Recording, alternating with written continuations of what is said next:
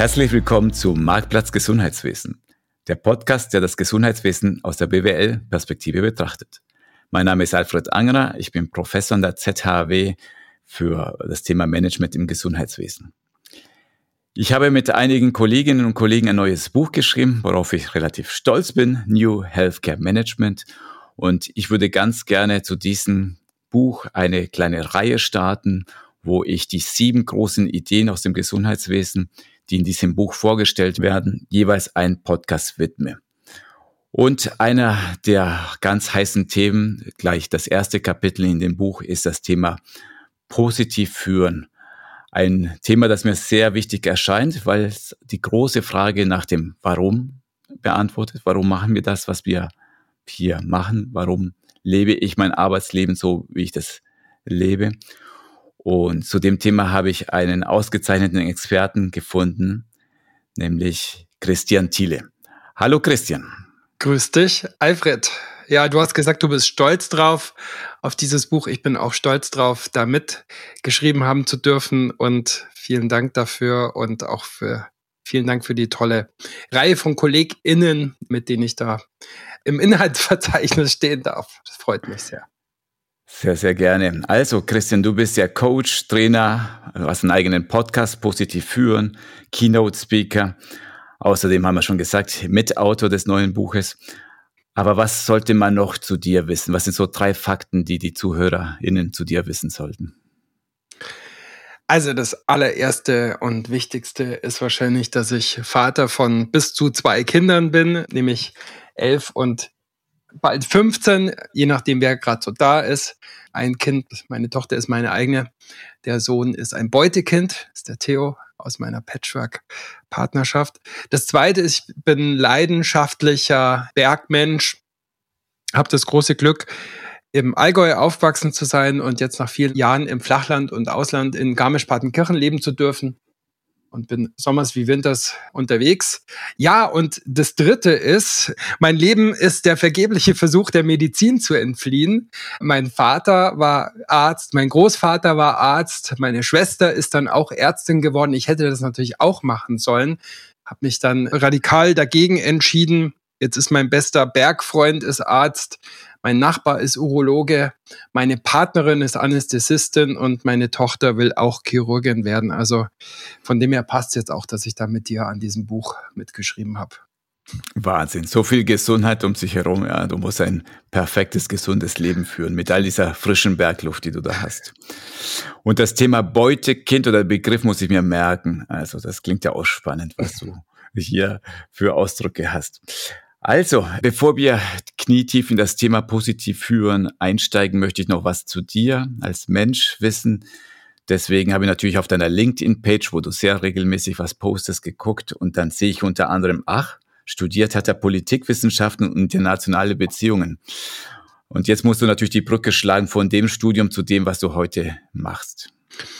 Ja, das ist erstmal gar nicht so leicht. Also wie gesagt, ich wollte kein Arzt werden. Ich wollte weg aus der kleinen Stadt Füssen, wollte hin in die Großstadt und ich glaube, ich wollte auch zunächst mal weg vom Individuum und hin zur Struktur, hin zum Großen und Ganzen. Das hat mich, glaube ich, an der Politikwissenschaft interessiert und da vor allem an dem Thema internationale Beziehungen, habe darüber nat natürlich auch viel gelernt, so über das Thema Machtstrukturen, das Organigramm und das tatsächliche Organigramm in der Organisation.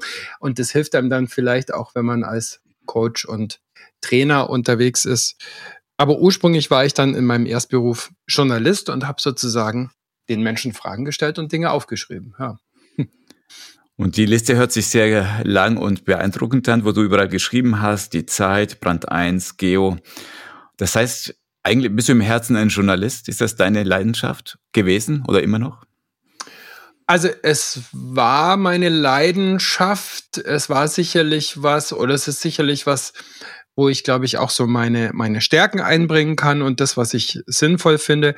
Aber ich würde sagen, so von meiner Identität her, ja, war das eine wichtige Phase in meinem Leben, aber ich bin seit 10, 12 Jahren eigentlich nicht mehr oder nur noch zu einem ganz, ganz kleinen Teil, ja. Sondern was bist du denn heute und hier? Ich würde sagen, dass ich vor allem Coach bin. Und Coaching heißt für mich ein selbstverantworteter Lern- und Entwicklungsprozess, den ich eben dann begleite, vor allem mit Führungskräften, aber ich arbeite auch als Trainer mit Teams oder gebe Vorträge. Das mache ich. Und praktisch immer zum Thema Leadership und spezifischer zum Thema Positive Leadership, also kurzum Glück in der Arbeit, wenn man es irgendwie auf die, auf diese Formel bringen will.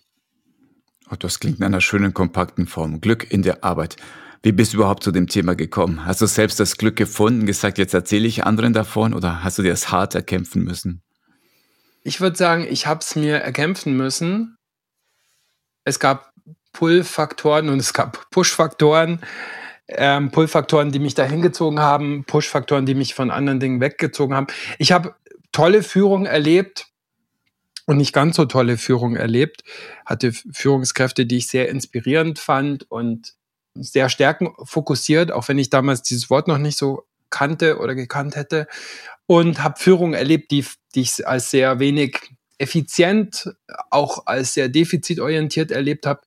Und ich habe dann ein Buch 2015 gelesen, was mich selbst sehr, sehr beflügelt hat und begeistert hat. Das war Positive Leadership von, von Kim Cameron. Und da hatte ich so das Gefühl, ja, genau, das erklärt eigentlich, was ich toll an, an Führung fand und erklärte auch, was sozusagen gefehlt hat bei den Dingen, die ich auch als Führungskraft selber irgendwie nicht gut gemacht habe im Medienbereich.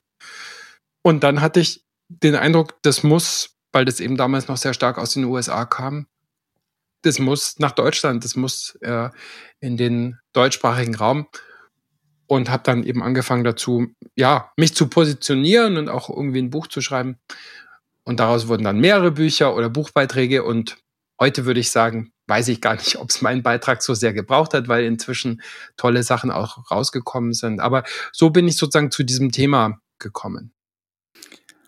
Und dieses Buch scheint bei dir was Starkes bewirkt zu haben. Ich meine, ein Traum wäre natürlich, wenn unser Buch jetzt auch so einen Beitrag leistet.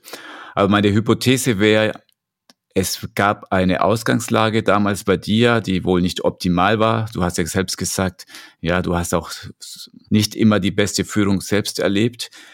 Deswegen, unser Buch ist ja immer gleich aufgebaut. Am Anfang heißt es, was läuft heute unrund bei unseren heutigen Organisationen? Wieso greifen heutige Ansätze zu kurz. Was würdest du sagen, wenn du zum Thema Führung dir Gedanken machst, was läuft im Moment nicht richtig rund in unserer Organisation?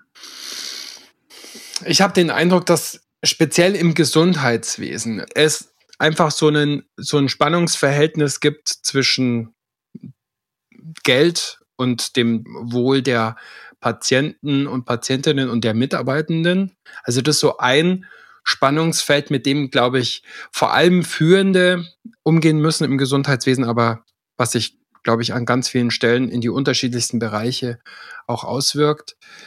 Auch so, so ein Spannungsverhältnis zwischen Kostendruck und Arbeitgeberattraktivität. Aber auch so ein Spannungsfeld. Ich habe, wie gesagt, relativ viel auch mit Medizinern zu tun und da habe ich so den Eindruck, da gibt es schon noch auch zum Teil ein sehr klassisches Führungsverständnis, was sehr anweisend, sehr top-down, sehr micromanagend ist. Und auf der anderen Seite sozusagen so dem Wunsch nach Vertrauen und langer Leine und wertschätzendem Machen lassen.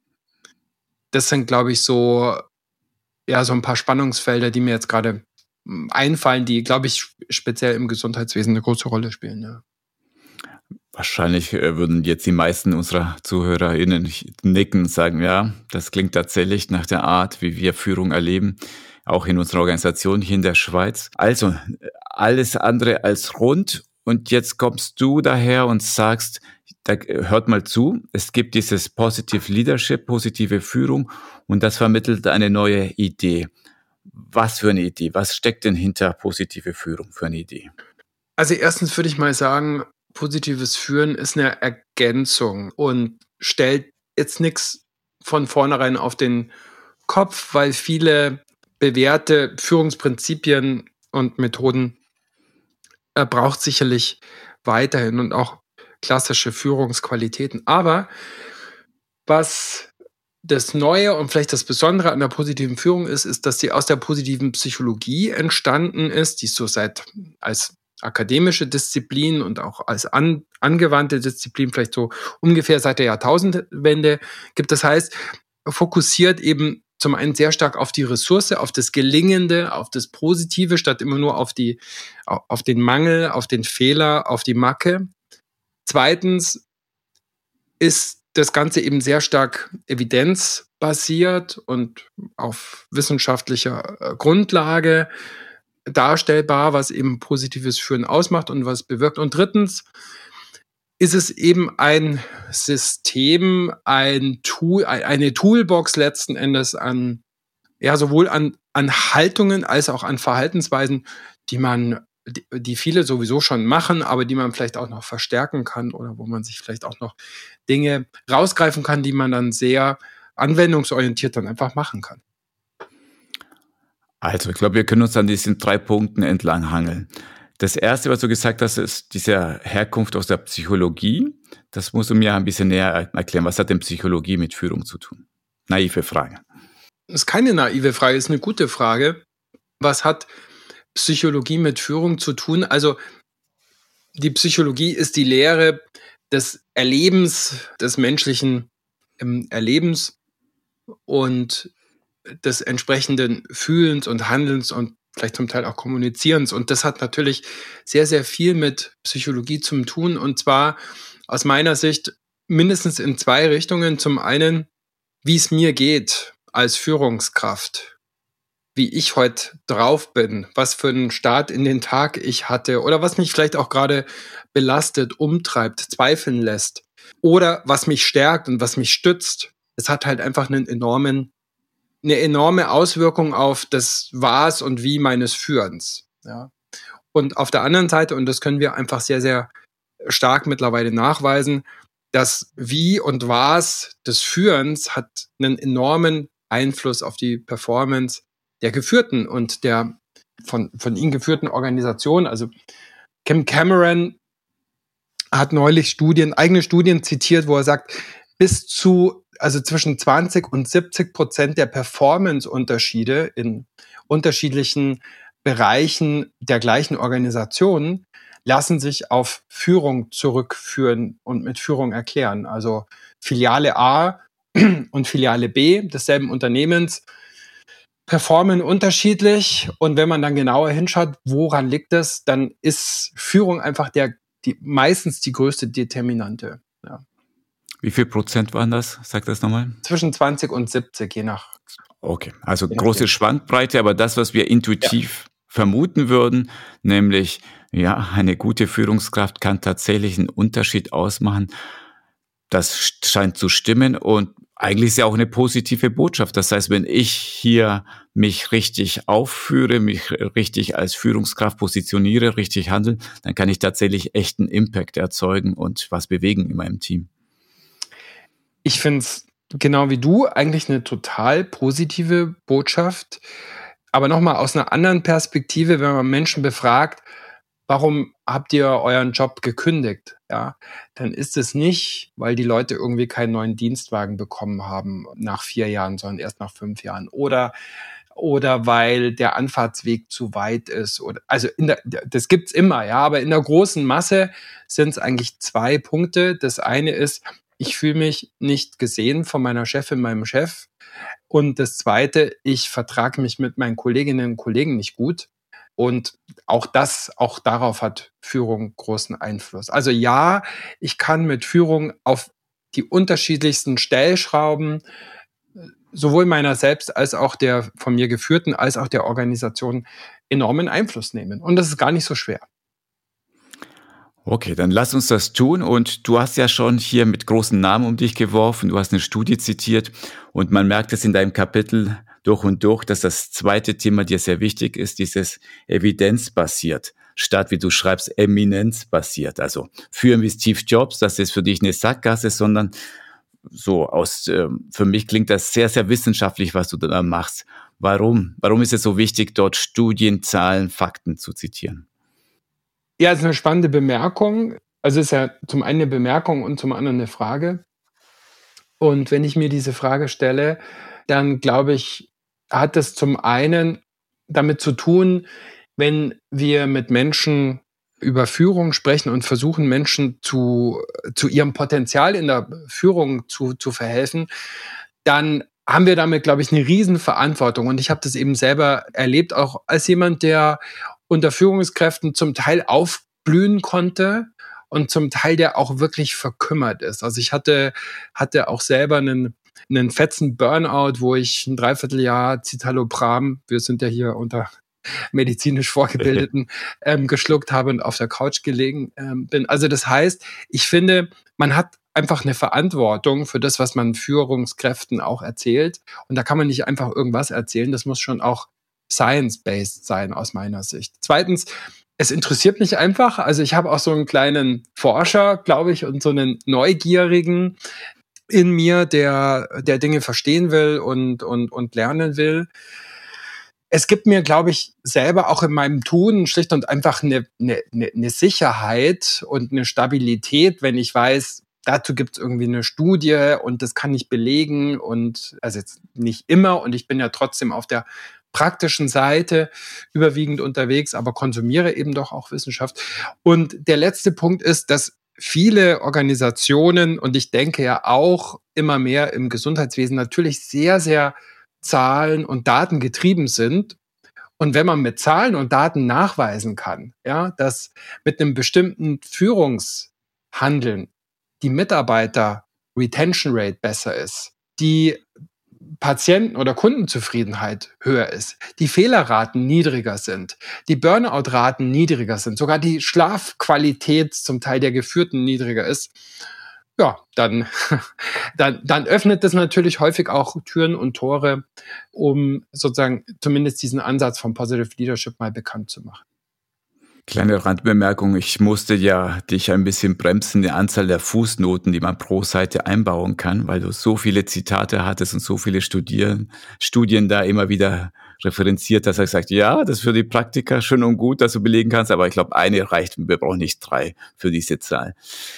Ja, vielen Dank dafür deine Redigierarbeit. äh, das, da muss man mich vielleicht auch manchmal bremsen und gleichzeitig, und das ist mir schon auch wichtig zu sagen, ist Positive Leadership schon auch so an der Schnittstelle zwischen Forschung und Praxis entstanden. Und ich glaube, dass es ein sehr, sehr hands-on-Konzept ist. Das kriege ich auch immer wieder rückgespiegelt und ich hoffe auch, aber das müssen dann die beurteilen, die den, die das Kapitel dann lesen, dass ja, wir alles geschafft haben, in diesem Buch doch sehr hands-on und, und praxisorientierte Hinweise auch zu geben, die die Leute dann wirklich auch in ihren Arbeitsalltag mitnehmen können.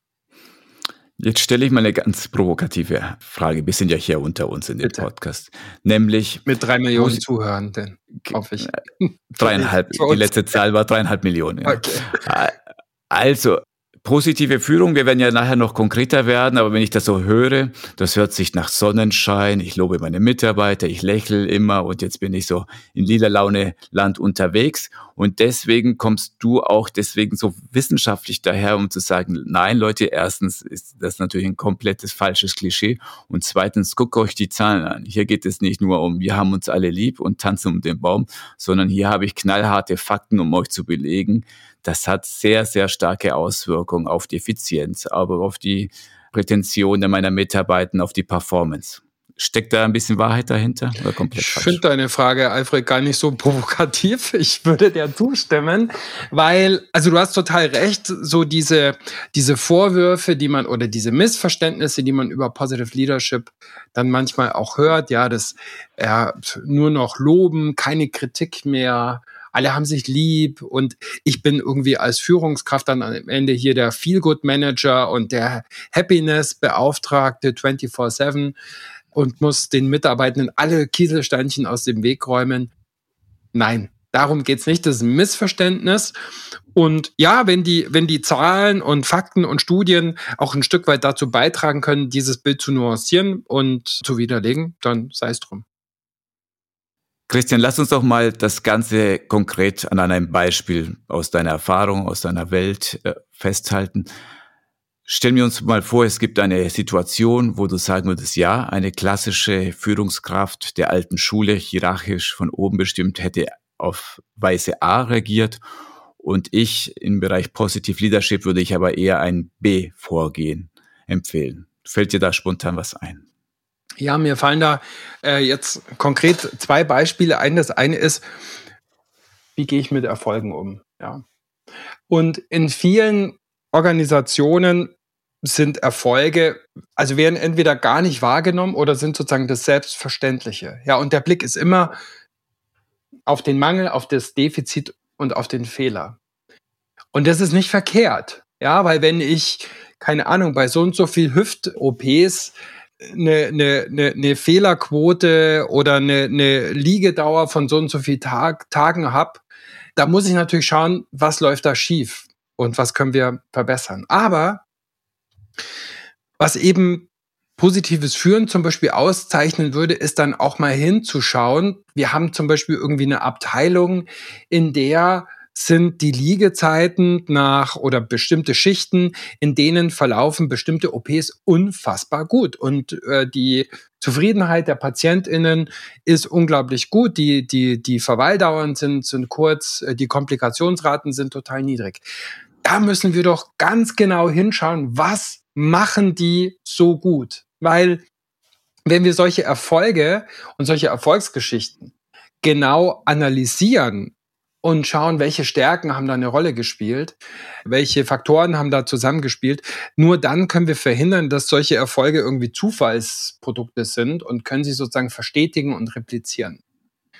Das ist so ein Beispiel und dann gibt es irgendwie ein, ein, ein, wunderbares Beispiel auch aus der, aus der Medizin und zwar israelische Radiologen haben zwei Arten von Patientenakten äh, vor, vorgelegt bekommen. Ich weiß gar nicht, worum es genau ging, ob es um Krebs, Krebsdiagnosen ging oder um, um andere Befunde. Und die, die eine Art der Befunde oder, oder der, der Bilder hatten sozusagen einfach nur das Bild und, und die Aufnahme der entsprechenden Körperstelle, um vielleicht noch einen Namen oder nur eine, nur eine Nummer, eine Patientennummer. Und die anderen Akten hatten schlicht und einfach ein, ein kleines Porträt von dem Patienten. Und interessanterweise sind praktisch bei dem Stapel mit den Patientenbildern die radiologischen Befunde dann deutlich länger und deutlich präziser ausgefallen. Also das heißt, wenn Einzelne, und ich glaube, gerade auch in so einem hochkomplexen Expertensystem wie im Gesundheitswesen, wenn Menschen immer wieder auch buchstäblich vor Augen geführt bekommen, wozu sie einen Beitrag leisten. Und das fängt bei der Putzfrau an, die für die Hygiene in den Krankenzimmern sorgt. Wenn die vermittelt bekommen, wozu sie einen Beitrag leisten und was der Wert ihres Tuns für die Gesundheit oder zum Teil auch für das Leben und Überleben der Menschen ist, dann arbeiten sie schlicht und einfach besser. Ja, das wären jetzt so zwei Beispiele. Sehr schön. Und lass uns bei den Beispielen bleiben. Das zweite Beispiel, das geht ja in eine ganz große Richtung, die ja gut, wenn man so zwischen 40 und 50 unterwegs ist und sich der Midlife Crisis annähert oder tief drin ist, die große Frage nach dann, warum, warum arbeite ich überhaupt? Und deswegen möchte ich da ein bisschen das vertiefen. Also wie, wie hilft mir tatsächlich diese Positive Leadership, eine persönliche Antwort darauf zu finden, wa warum mache ich das Ganze hier? Warum habe ich diesen Job und diese Arbeitsstelle und was soll das Ganze? Ja, als, also zum einen als Coach würde ich ja nochmal unterscheiden zwischen der Frage nach dem Warum und dem Wozu. Ja, das Warum geht sozusagen eher so zurück. Was, was ist der Grund? Und das Wozu oder das Wofür, das fragt sozusagen nach dem, nach dem Sinn und nach dem Zweck. Und ja, und das andere ist, dass Positive Leadership letzten Endes erklärt werden könnte über fünf Rezepte, über fünf Strategien, die sich auch messen lassen. Und die, die erste ist positive Emotionen fördern, die zweite ist Engagement und Stärken stärken, die dritte ist das Miteinander, die Verbindungen, das Wir-Gefühl fördern, die fünfte ist Erfolge, also Ziele abstecken und, und Erfolge auch feiern und die vierte ist, steht für M, für Meaning im Perma-Konzept, Sinn vermitteln. Und das Interessante ist ja, dass, glaube ich, im, im Gesundheitswesen an vielen Stellen so eigentlich das Thema Meaning vielleicht weniger relevant ist als grundsätzlich in, in so mancher, ich weiß jetzt nicht, vielleicht in einer Schraubenfabrik oder, oder in manchen Tätigkeiten. David Graeber hat ja von diesen Bullshit-Jobs gesprochen. Ich glaube, dass natürlich häufig in Organisationen im Gesundheitswesen eine relativ hohe Sinnhaftigkeit vorhanden ist. Man weiß schon, wozu man das tut. Ja, meine Frau, Anästhesistin, wenn die abends heimkommt, die weiß in aller Regel schon, was, was sie getan hat und inwiefern ihr Job auch wichtig war für das Wohlbefinden von Menschen. Aber manchmal fehlt es daran halt auch. Manchmal werden Tätigkeiten eben auch als sinnlos erlebt. Und manchmal ist es sogar auf der anderen Seite so, dass, das kenne ich zum Beispiel auch noch so von Pflegekräften, so der alten Schule, die haben für das Patientenwohl sozusagen gelebt von Montag früh bis Sonntagnacht und haben dann zum Teil auch gar kein Verständnis dafür, dass eine junge Schwester oder ein junger Pfleger am Samstagabend sagt, nö, ich mache da jetzt keinen Dienst, weil ich bin nicht eingeteilt und ich gehe auf ein Konzert mit meiner Freundin. Und ich glaube, dass es auch gesund ist, sich auch abgrenzen zu können von zu viel Sinn. Ja. Also wenn ich es richtig verstehe, zu der, zu der Sinnfrage. Aber das würde doch bedeuten, dass wir im Gesundheitswesen es relativ leicht haben, weil, meine, dass es sinnstiftend ist, hier Leuten bei ihren Gesundheitsproblemen zu helfen, ist, glaube ich, relativ klar. Aber konkreter, ich als Führungskraft, was kann ich denn dazu beitragen, dass meine Leute diese Sinnhaftigkeit erkennen? Also was ja. sind da Werkzeuge, Mittel dazu? Ja, also zum einen glaube ich tatsächlich, dass es im Vergleich zu anderen Branchen die Sinnhaftigkeit im Gesundheitswesen an vielen Stellen nicht das ganz große Problem ist wie wie, wie anderswo. Ja, also ich habe auch mit äh, Führungskräften zum Teil zu tun, die ja Atom Atom Meiler irgendwie verkaufen sollen und die kriegen schon am Frühstückstisch von ihren Kindern gefragt, Papa, warum machst du das eigentlich, ähm, hm. was du da machst? Und die stellen sich diese Fragen selbst. Grundsätzlich gibt es natürlich auch in, in, in, einer, in einer großen äh, Arztpraxis oder in einem Praxisverbund oder in einem äh, Pflegeheim sicherlich auch Tätigkeiten, die die Menschen vielleicht gar nicht als sinnvoll erleben oder sogar als sinnlos erleben, weil sie vielleicht aufgrund von irgendwelchen Fallpauschalen oder äh, aufgrund von irgendwelchen finanziellen Regelungen Diagnosen durchführen müssen, Verfahren durchführen müssen, wo sie gar nicht immer so der Überzeugung sind, dass das jetzt so das Optimum für das Wohl des Patienten oder der Patientin ist. Ich glaube, da kommt man dann vielleicht auch selber in eine Sinn- oder in eine Begründungskrise. Und manchmal geht es vielleicht aber auch darum, den anderen, also den Mitarbeitenden, zu sagen oder mit denen in den Dialog zu gehen. Was, was, was findest du denn da gerade sinnvoll? Oder welchen Sinn siehst du in deinem Tun? Wer hat was von dem, was wir tun als Abteilung oder wir als Krankenhaus, als Spital zum Beispiel? Welchen Sinn sehe ich? Wozu bin ich Ärztin, Pflegerin, Therapeut geworden? Und damit den Leuten einfach auch schlicht und einfach immer mal wieder in den, in den Dialog zu gehen. Das würde mir so als erstes mal einfallen zum Thema Sinn. Ist das etwas, was du tatsächlich so coachen würdest? Und ich frage mich, in welcher Form kann ich auf meine Mitarbeiter gehen? Kann mich auch in mein Team hineinversetzen und diese Sinnfrage stellen. Ist es so beim Mittagessen, wo ich sage, ey, Tim, was, äh, was hast du für einen Sinn in der Arbeit gesehen? Wie, wie, wie mache ich denn das konkret? Sinn ist natürlich, also was, welchen Sinn siehst du in deinem Tun? Das ist jetzt natürlich weder von der Sprache her noch von den Themen her, was, was du üblicherweise Kantinengespräch, also ich weiß es ja nicht. Ähm, interessanterweise kommt ja das Wort Sinn aus dem, ich glaube, aus dem Mittelhochdeutschen und ist dem spanischen Sentiero gar nicht so unverwandt. Also Sinn hat immer auch mit so einer, mit Pfad, mit, mit Weg, äh, mit einem Wohin zu tun. Und also so das eigene Wozu immer mal wieder zu, zu kommunizieren und vielleicht sogar auch in der, in der, in der Kantine halte ich für gar nicht so verkehrt. Was ich eher für verkehrt halte, ist, wenn, wenn man sich als allererstes wenn die Fluktuationsraten steigen und die Kündigungsraten steigen, wenn man sich als erstes irgendwie eine Agentur ins Haus holt und sagt, wir müssen jetzt irgendwie ein schickes Purpose Statement irgendwie oder ein Mission Statement hier zusammenbasteln. Und das wird dann auf die Website geklatscht, entsteht dann am besten auch noch irgendwie so total top-down in einer, in einer Führungskräfterunde ganz oben und hat null Anschluss an das Erleben irgendwie auf, auf den Stationen und wird dann im besten Fall auch überhaupt nicht gelebt. Ja, das, das wäre sozusagen, das wären gute Ideen, um so das Sinnerleben äh, bei Menschen ja eher zu, zu, zu verschlechtern und zu, ja, und zu stören. Ja. Okay, Aber man also kann auch, weil du gefragt hast, Thema mhm. Coaching, ja, ich arbeite durchaus auch gerade mit Einzelklienten, so am Thema Werte. Welche Werte sind denn für dich wichtig in deinem Leben? Und bei dem einen ist es durchaus auch sowas wie Leistung oder Tradition oder Sicherheit. Und bei den anderen sind es Dinge wie Selbstentfaltung oder Gerechtigkeit. Verändert sich dann vielleicht auch in unterschiedlichen Lebensphasen mit, wenn man Kinder ist. Und manche kommen dann auch zu dem Schluss, die Chefarzt oder, oder Oberarztkarriere die ich bis vor fünf Jahren noch unbedingt irgendwie im, im Sinn hatte. Vielleicht passt die auch gar nicht mehr zu meinem Leben und vielleicht geht die eigentlich an meinem Verständnis von Sinn vorbei. Könnte ja eine sehr gute, sehr gutes Ergebnis sein.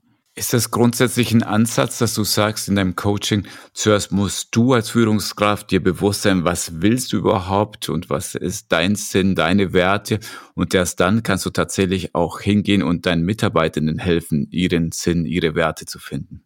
Ist das die Reihenfolge? Ich bin mir gar nicht so sicher, ob es zwangsläufig diese Reihenfolge braucht. Erst das eine, dann das andere.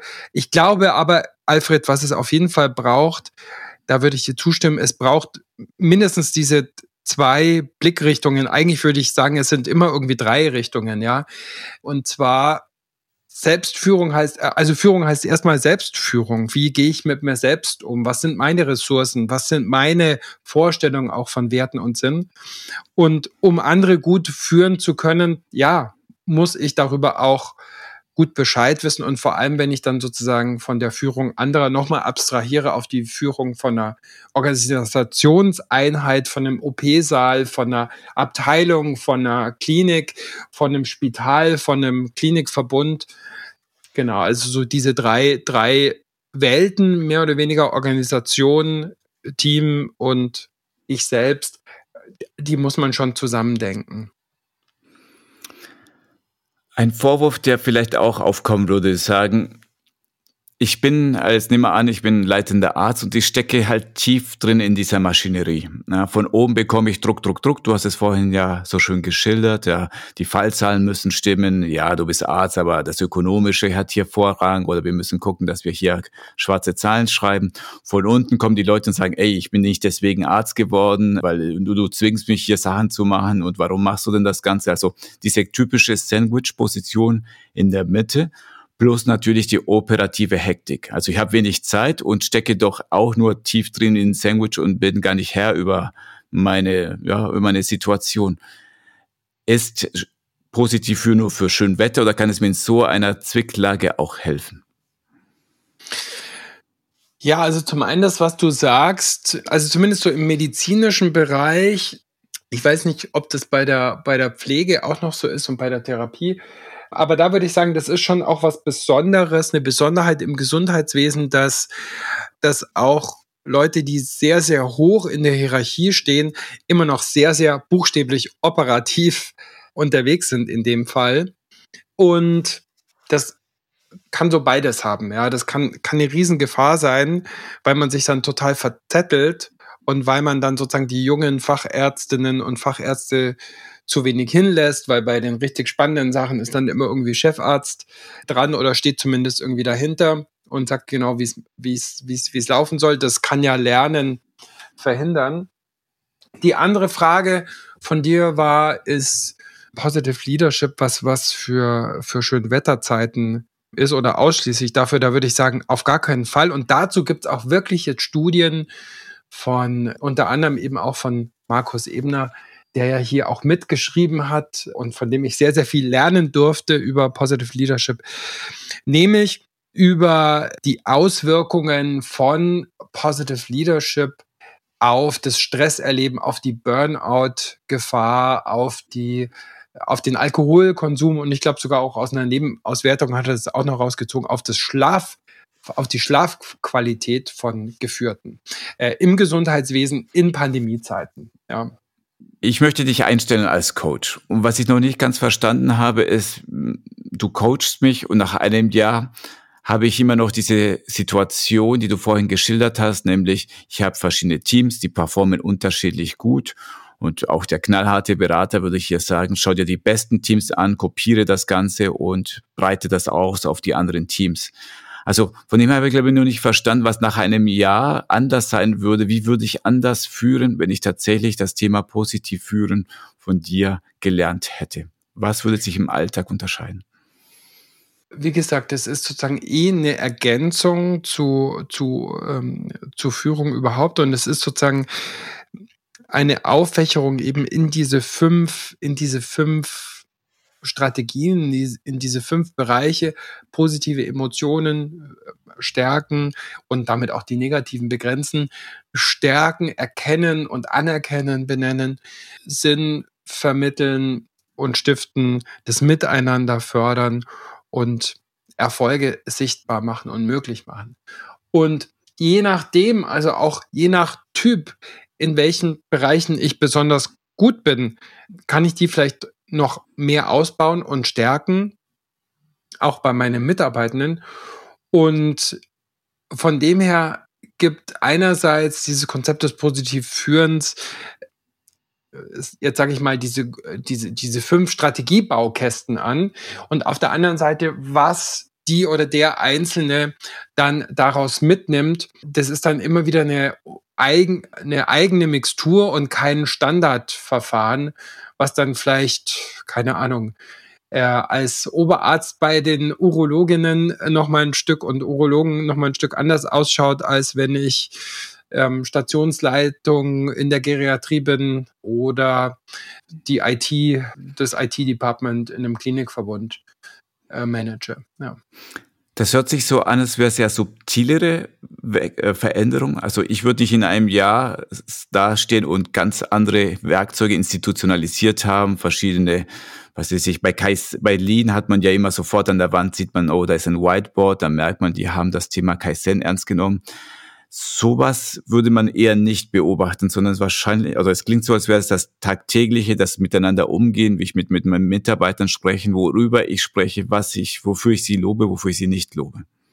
Ich glaube, man könnte es tatsächlich an, also sehr schnell an Kleinigkeiten im Umgang miteinander merken, wenn sich jemand wirklich auf die Reise macht, Positive Leadership sowohl für sich als auch für die Führungsmannschaft einzuführen und auf, auf keinen Fall ist es jetzt irgendwie so ein großes symbolisches Trara, da hängt jetzt irgendwie so ein Board oder, oder sowas. Aber es kann auch durchaus sowas sein, dass man sagt, man hat gemeinsame Rituale plötzlich, dass man irgendwie Mittwoch Vormittag die ganze Abteilung, also die jeweilige Schicht, dass man mit denen irgendwie an Berg geht am Mittwochabend oder, oder was auch immer das ist, ja.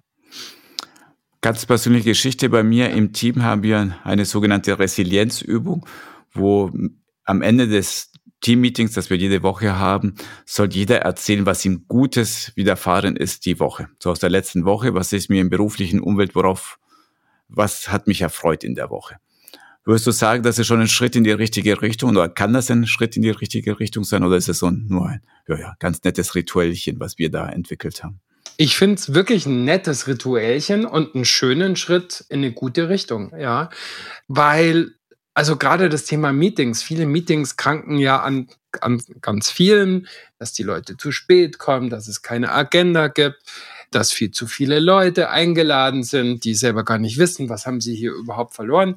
Und dass sie dann irgendwie starten, so wie viele Meetings halt starten, ähm, beziehungsweise auch enden mit Gejammer und Frustration und das läuft scheiße und das klappt nicht. Und bewusst den Fokus auf die Erfolge, auf das, was gut gelaufen ist. Aber vielleicht auch auf das, also könnte zum Beispiel eine wunderbare Frage sein, ja, wenn man irgendwie so einen montags fix hat in der Abteilung. Was ist denn in der letzten Woche gut gelaufen? Erstens. Zweitens, worauf können wir gerade stolz sein oder wo konnten wir unsere Stärken einsetzen? Drittens, worauf freuen wir uns? Also so Zuversicht, Optimismus, nach vorne schauen. Und viertens, vielleicht auch, was fordert uns, was stresst uns, was belastet uns gerade?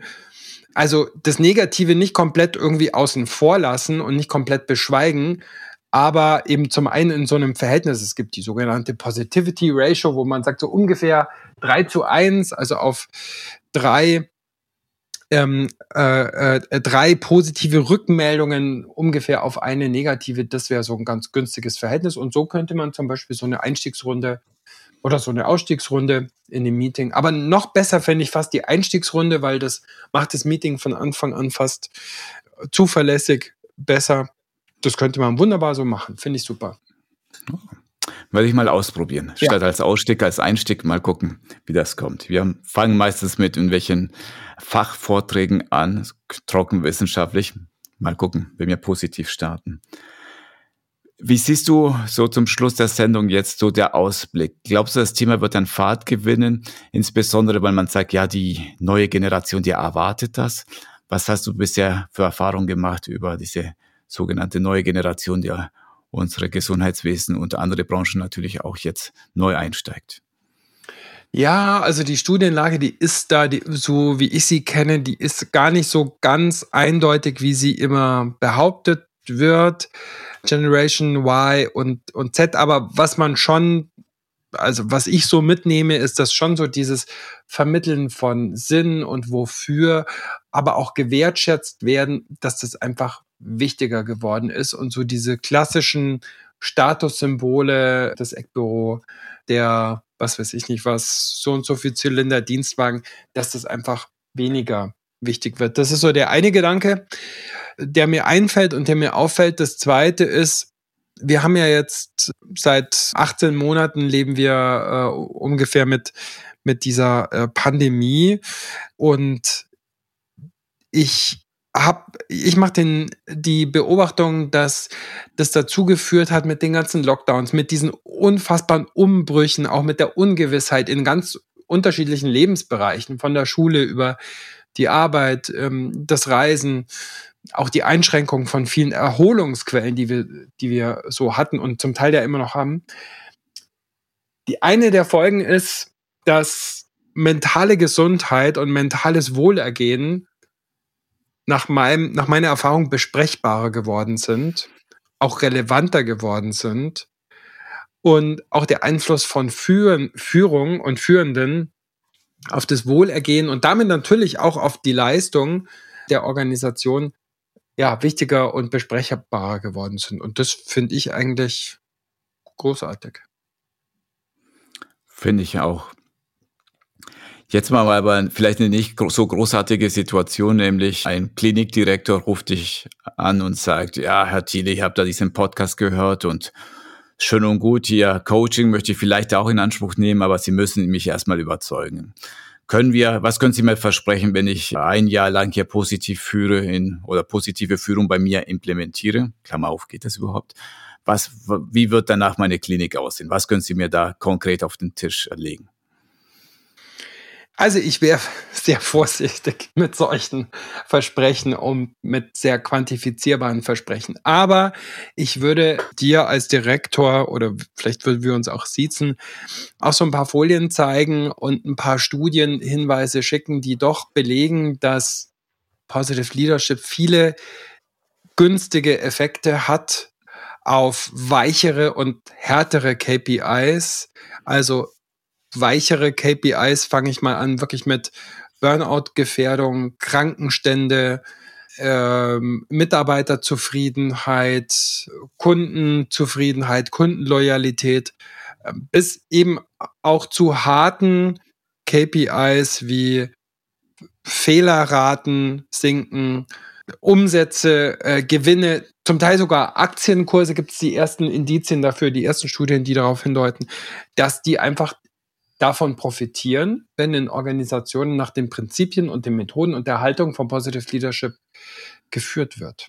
Und wenn du dir dann als Klinikdirektor vielleicht noch ein paar Folgen aus meinem Podcast anhörst und wir vielleicht irgendwie einen, ein Kick-Off-Seminar mal machen mit ein paar äh, Führungskräften als, als so ein Pilot, als so ein Pilot-Event, vielleicht sagst du dann, ja, überzeugt mich.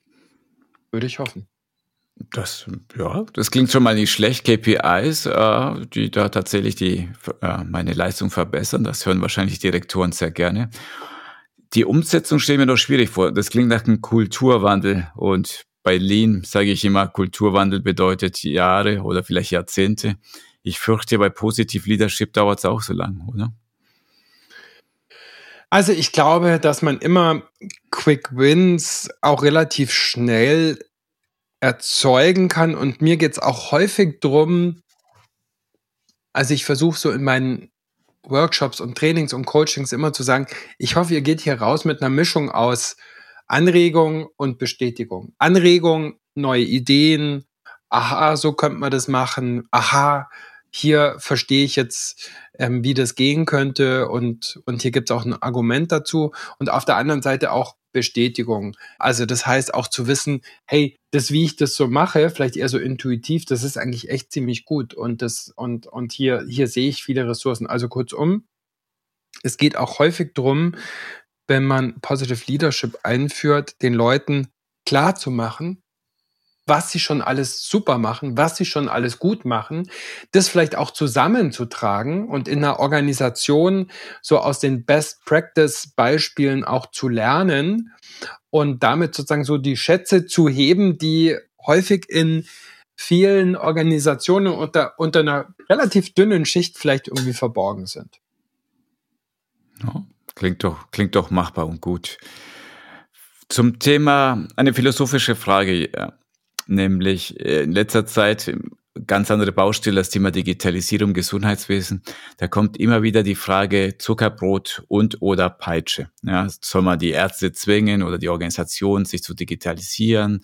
Aber da gibt man gleichzeitig Incentivierung, man fördert das Ganze, subventioniert. Also dieses, wie viel muss ich bestrafen, verpflichtend machen und wie viel reiche ich die offene Hand? Hat da eigentlich Positive Leadership was zu dem Thema zu sagen?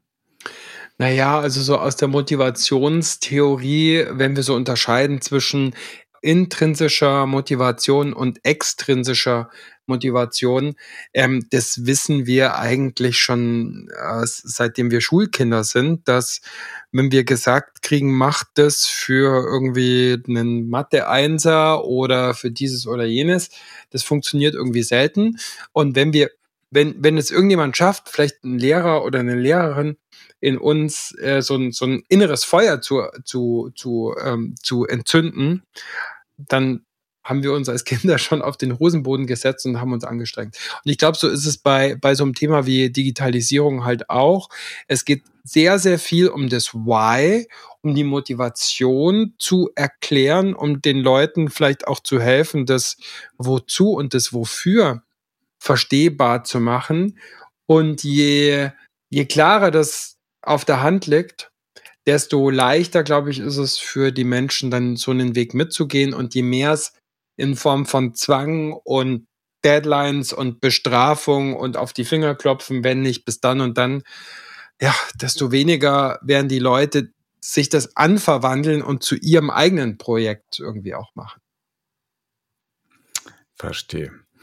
Die Tradition in diesem Podcast ist zum Schluss eine steile These zu haben. Hast du uns eine steile These hier mitgebracht? Ich glaube, dass Positive Leadership durch Corona eine große Chance bekommen hat, unter Beweis zu stellen, dass eben keine Schönwetterveranstaltung ist. Und gerade, dass wir immer mehr in remoten oder digitalen oder phygitalen, sage ich auch manchmal, also halb physisch, halb digitalen Kontexten auch zusammenarbeiten werden, auch in der Verwaltung, auch von einem Krankenhaus.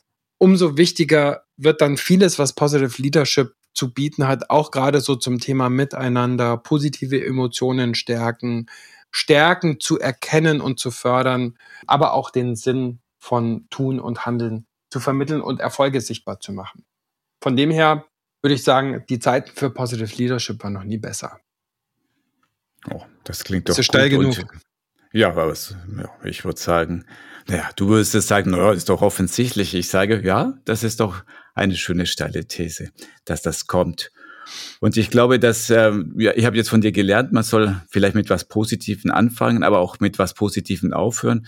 Meine positive Nachricht ist erstens, ich fand das Gespräch super schön und äh, flüssig und die Technik hat mitgemacht, also alles gut.